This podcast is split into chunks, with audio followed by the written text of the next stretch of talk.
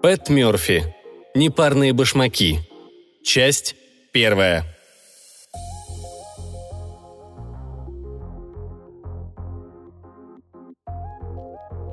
Наверное, такие башмаки у обочин дорог попадались и вам. Просто башмак лежит себе в придорожной пыли. Непарный. Всего один. Иногда детский. И как он там оказался, догадаться нетрудно. Балуются ребятишки во время долгой поездки в машине. Брат дразнит сестренку, покачивая стянутым у нее башмачком за окном. «Эй, а я вот сейчас как отпущу? Вот сейчас как...» «Опа, я не хотел», а вот что скажете насчет лаковой женской туфельки на высоком каблуке, пыльного броги с узором из дырочек, крепкого туристического ботинка? Как их-то на обочину занесло? Вот о некоторых из них я вам и расскажу. А еще расскажу об одном молодом человеке, которому следовало бы быть поумнее, да, видно, судьба распорядилась иначе. Звали его Марком. А я – Десба. Но все вокруг называют меня Дес. Я из народа Наваха. Моя мать принадлежала клану многих коз, а отец – к людям койотового источника. Я – дочь сказительницы, и моя мать – дочь сказительницы. Родилась я в резервации, и пока росла, телевизора у нас в доме не было. Вместо того, чтобы по утрам в субботу смотреть мультики, я помогала матери ухаживать за овцами, доить коз, вынимать яйца из-под несушек, а бабушке помогала собирать травы для крашения шерсти, из которой после ткали половики для продажи в местной лавке. А по вечерам слушала рассказы мамы и бабушки. Рассказы об их жизни, о жизни соседей, о жизни племени, о сотворении мира, о святых людях вроде койоты и меняющейся женщины. Окончив среднюю школу, я оставила резервацию и отправилась во Флагстав в университет. А летом между семестрами в колледже работала поваром в летнем археологическом лагере, затеянном компанией профессоров – Лагерь они разбили прямо возле западной границы резервации и привезли с собой около полусотни ребят, старшеклассников из средних школ и студентов колледжа. Два месяца профессора читали им лекции по археологии и этнографии, а ученики помогали археологам в раскопках древних Пуэбло, где индейские племена вели торговлю друг с другом лет эдак тысячу назад. Я устроила в лагере кухню, устроила и столовую, расставила столы для пикника, а над ними натянула брезент для тени – Ездила за продуктами и почтой, заботилась о том, чтобы все были сыты. Дело нетрудное, так что между завтраками, обедами и ужинами я могла уйму времени слоняться по лагерю, смотреть и слушать. Таким образом много чего можно узнать. Так вот, теперь позвольте перейти к Марку. С виду парень был красив и прекрасно об этом знал. Первый курс колледжа. Высок, мускулист, легко без стеснения улыбался, особенно когда рядом имелись симпатичные девушки – а чего-то не сомневаюсь, мать Марка постоянно твердила ему, что он просто чудо, а он ей верил. Ну что ж, дело хорошее, матери верить нужно, по крайней мере, до определенной степени. В какой-то момент ты должен отодвинуть все, что говорит мать в сторонку, и начать думать своей головой. Мать говорит, тебе ни за что не обратать того нового жеребчика, что уже сбросил обоих братьев, а ты все равно попробуй. Мать говорит, будто ты на дурное дело не способен, а ты, ну, скажем так, тебе-то лучше знать. Но Марк, я так думаю, словам матери о том, что он само совершенство, верил безоговорочно. Может, это и не обязательно плохо. Профессор, читавший нам курс введения в психологию, рассказывал, к чему приводит заниженная самооценка. Да, людям с заниженной самооценкой чуточку больше уверенности в себе не помешает. Однако у Марка никаких проблем с самооценкой не было. Сказать по правде, самомнение ему было не занимать. Первую пару летних недель Марк увивался вокруг Наски, ученицы выпускного класса из Шипрока – Наска тоже росла в резервации, но встречаться нам, пока она не приехала на эти раскопки, не доводилось. Ее семья была из Шипрока, а моя – из Флагстафа, откуда до Шипрока около сотни миль. Однако она видела мое выступление в Родео на национальной ярмарке Наваха в Уиндоурок, а я видела ее на той же ярмарке, танцевавшей на Пау-Вау. К учебе она относилась серьезно, в Шипрокский колледж Дина планировала поступать. Каждый вечер ребята усаживались к столам для пикников и слушали речи какого-нибудь из профессоров. И каждый вечер Марк подсаживался к Наске, шептал ей что-то на ухо, держал за руку, словом, ухлёстывал за ней вовсю. Поздней ночью, засыпая в палатке возле кухни, я слышала их разговоры и смех. Что ж, это было бы очень мило, юношеская любовь и все такое, если бы не одна загвоздка. Чуть ли не каждый день Марк получал с почтой письмо от девушки, ждавшей его дома. От Джинни Александр, так значилось в обратном адресе. Писала Джинни пурпурными чернилами, а возле имени Марка на конверте всякий раз пририсовывала большое алое сердце. И все это тоже было бы прекрасно. Какое мне дело до марковых проблем? если бы только Наска была малость поопытнее в жизни. Но Наска была просто милой доброй девчонкой, всю жизнь прожившей дома. Когда я рассказала ей о письмах от Джинни Александр, она ответила, что Марк с Джинни, по собственным словам, порвал. Однако эта девчонка писать ему никак не прекратит. Даже не сомневалась, что Марк ее половинка, и быть им вместе во веки веков. Словом, была у Марка девушка дома и девушка в лагере. И вот на третью неделю лета появилась Таня. Первокурсница колледжа из Лос-Анджелеса, высокая, стройная, с короткими светлыми кудряшками. Приехала она ближе к вечеру, подкатила в обшарпанном старом Вольво и отправилась искать кого-то из профессоров. Марк, так уж вышло, сидел в это время в столовой. При виде Тани он заулыбался, глаза загорелись, взгляд сделался точно у голодного пса, которому показали бифштекс. Вскочил он и предложил проводить ее на раскопки. С этого-то все и началось. Самовлюбленный юнец, две девушки и археологические раскопки. Вы, может, уже гадаете, когда же я расскажу про туфли да башмаки? Не волнуйтесь, со временем и до них непременно дойдет. Но еще не сейчас. Как я уже говорила, профессора каждый вечер рассказывали ребятам об археологии и этнографии, о сказках и обычаях индейцев. Кое-что верно говорили, кое-что путали, но в основном все было окей. Вечером после приезда Тани один из профессоров вспомнил о койоте, о том самом койоте, заглавный К, о боге Трикстере, сующем нос в дела всех и каждого. Это койот принес первым людям огонь, но он же койот привел в мир смерть. Озорничает койот с самого начала времен – когда я в последней четверти слушала курс физики, преподаватель рассказывал об энтропии, склонности всего на свете к полному беспорядку. Так вот, сила, что порождает энтропию, это койот и есть. Но кроме этого, койот – сила, порождающая и добро. Хотя для кого – вопрос открытый. Сегодняшний профессор о койоте кое-что знал. Рассказал ребятам о, как он выразился, народном поверье Наваха. Если койот перебегает тебе дорогу, лучше поверни назад – да, так оно и есть, только я бы это народным поверьем не назвала. Я бы сказала, это простой здравый смысл. Затем профессор завел речь о роли койота в мире Наваха. Койот испытывает на прочность границы и нарушает законы. Койот живет на два мира. То охотясь в глухих лесах, то пробираясь в деревню стянуть чего-нибудь съестного – когда боги собираются в Хогане, добрые рассаживаются с южной стороны, злые с северной, а койот сидит посередине, возле входа, готовый присоединиться к любой из сторон, смотря как ему будет удобнее. Дальше профессор рассказал старую сказку о том, как койот научил оленей убегать от людей, чтобы люди не убили и не съели их всех без остатка. Рассказчиком он оказался неважным. У матери выходит куда как лучше – Однако, как выяснилось после, профессор вспомнил эту сказку только за тем, чтобы поговорить о важности койота для сохранения равновесия в мире. Пока профессор говорил, я наблюдала за ребятами. Марк сидел рядом с Таней, а Наска осталась одна. К началу лекции она опоздала, а Марк не занял ей место, как делал всегда. Судя по выражению лица, думал он вовсе не о койоте. Думал он явно о том, как бы залезть Тане в трусы. На завтра была суббота, на раскопках – выходной – Наска собралась в Шипрок повидаться с родными. Дядя обещал приехать за ней с раннего утра. Я поднялась пораньше и приготовила ей завтрак. Сели мы за стол для пикника и принялись за кофе с поджаренным хлебом. Наска была печальна и обескуражена. Сказала, что накануне Марк гулял с Таней до поздней ночи. Я больше помалкивала. Ну а что тут можно сказать? Вскоре к лагерю подкатил пикап ее дяди, и Наска уехала до понедельника. Чуть позже позавтракать явился Марк с Таней. Ухмылялся до ушей. Радостно, ненасытно – когда подошел за второй порцией яичницы, я позаботилась соскрести в его тарелку все пригоревшее с дна сковороды. К ним с Таней за стол подсели несколько ребят, а среди них и Синди, еще одна старшеклассница из Шипрока. Один из студентов университета по имени Джек заговорил о празднике, назначенном на вечер. «Каждую субботу ребята со всех окрестных раскопок собираются у койотовых ключей», — сказал он.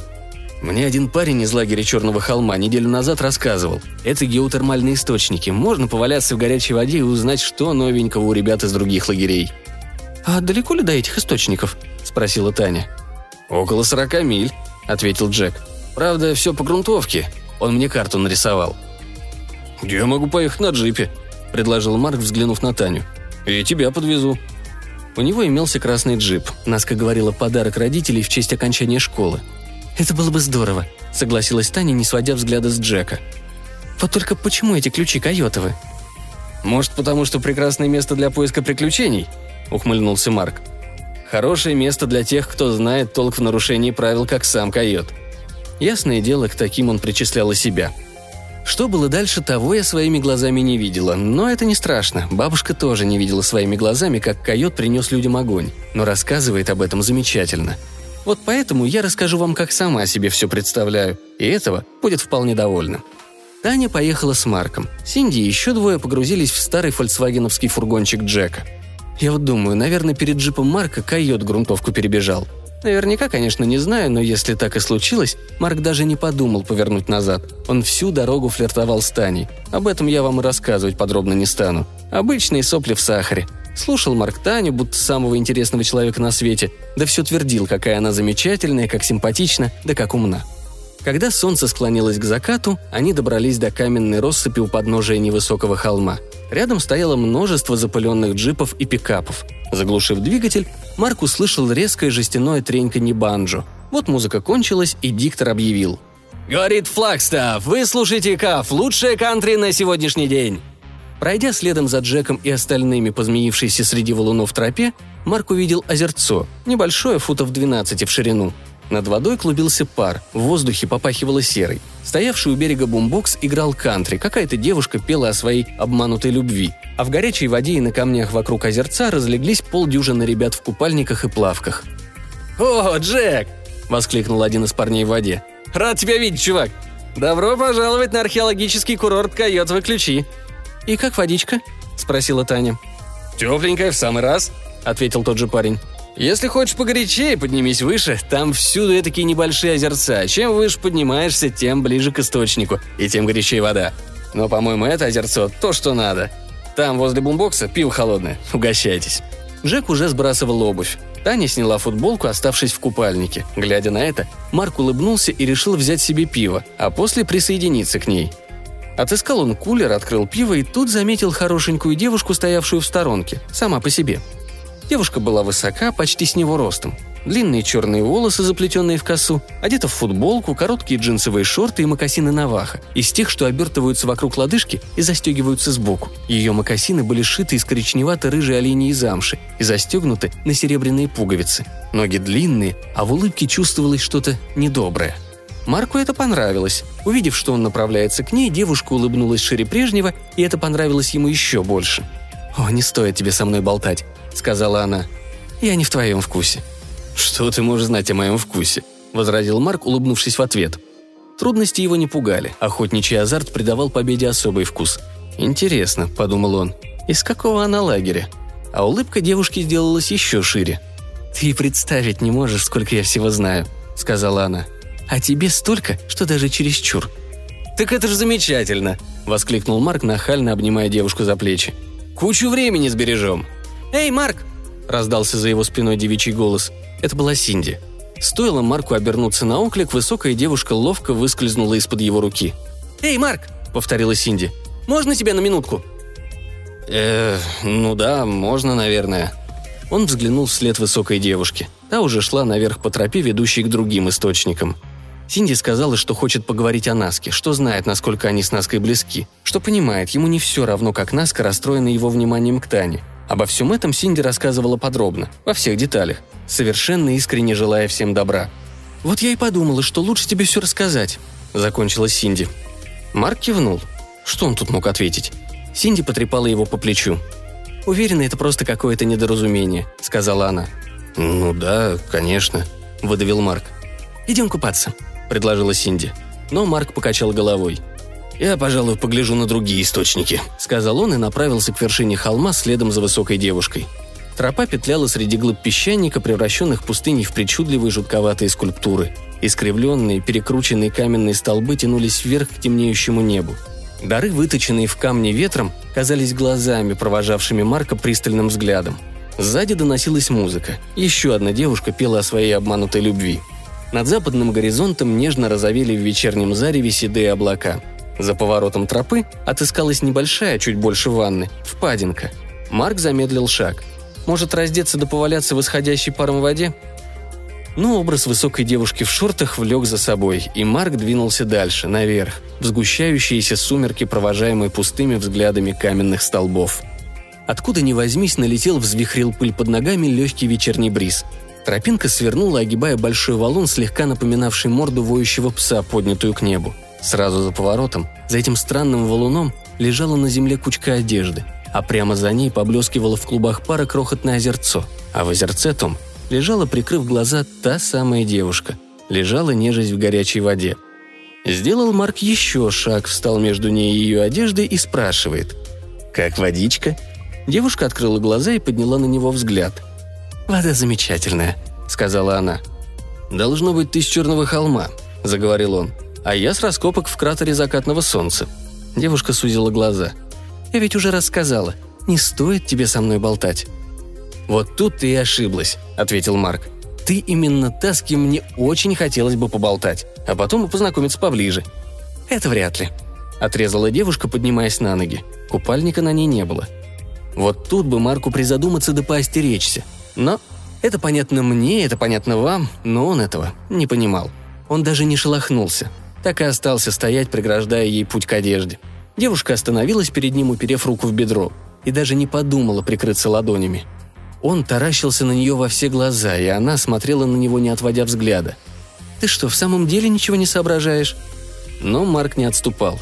Он-то думал пофлиртовать с нею малость, а уж потом сдать назад, однако манеры этой девицы начинали раздражать. Держалась она совсем не так, как обычно держались с ним девушки. Слишком уж дерзко, будто она здесь главнее всех. Конечно, поглядеть на нее без одежды было просто здорово. Вот только ее нагота будто бы бросала вызов, будто бы говорила «Вот она я, да не про твою честь». «Не только все, что надо, соображаю, но и одежда твоя вся у меня», — ответил он. «Ага, раз так не подашь ли мою футболку?» Нет, злым Марк не был, просто был бестолков. Он понимал, что не отдать одежду нельзя, и решил обернуть дело во флирт, пусть грубоватого сорта. «Ответишь на вопрос «отдам»? Ты из лагеря у Черного холма?» «Нет». Так Марк принялся задавать вопросы и возвращать девушке одежду по предмету за ответ. Узнал, что она не с раскопок в Лиупе и не с раскопок в Северном Уильямсе. Узнал, что парня у нее нет. После этого остался у Марка только один из ее башмаков. И тут он решился повысить ставку. «Остался последний башмак», — сказал он. «Отдам за один поцелуй». Полностью, за исключением одного башмака, одетая девушка встала у края воды и вновь уперла руку в бедро. «За поцелуй? Как старомодно». «Ну нет, не за какой-то там старомодный поцелуй», — осклабился Марк, набираясь храбрости. «За настоящий, современный». Но девушка покачала головой. «В другой раз». Ни слова больше не говоря, она развернулась и пошла прочь. Шаг, другой, и вот ее уже не видно в наступившей темноте. «Эй!» — крикнул Марк ей вслед. «Погоди секунду! У меня же твой башмак!» Но кроме башмака у него не осталось ничего. Девушка исчезла, а он так и стоял у впадинки, заполненной водой с одиноким мокасином в руках. Попробовал Марк ее отыскать, вначале с надеждой, но мало-помалу надежда сменилась разочарованием и недоумением. Что же теперь делать? Девушке след простыл, а башмак ее у него. В конце концов решил он направиться назад, а мокасин взять с собой. К Большому озерцу она ведь наверняка вернется. Там-то он ей мокасины отдаст и даже поцелуя взамен не попросит. Конечно, с виду она очень даже хороша. Вот манеры ее Марку совсем не нравились. Одним словом, вернуть ей башмак, да и делу конец. Бросил он мокасин на заднее сиденье джипа и присоединился к ребятам в озерце. За это время группе успели присоединиться студенты и школьники еще с полдюжины раскопок. Таня флиртовала с парнем из лагеря Черного холма, и добиваться ее внимания было бесполезно. Поспрашивал Марк ребят о встреченной девушке, но ее, похоже, никто не знал. И сама она за башмаком так и не явилась. Девчонки из других лагерей Марка отшили, и в лагерь он поехал один. Вечер не удался. Что делать с мокасином без пары он не знал, и потому просто кинул его на приборную доску джипа –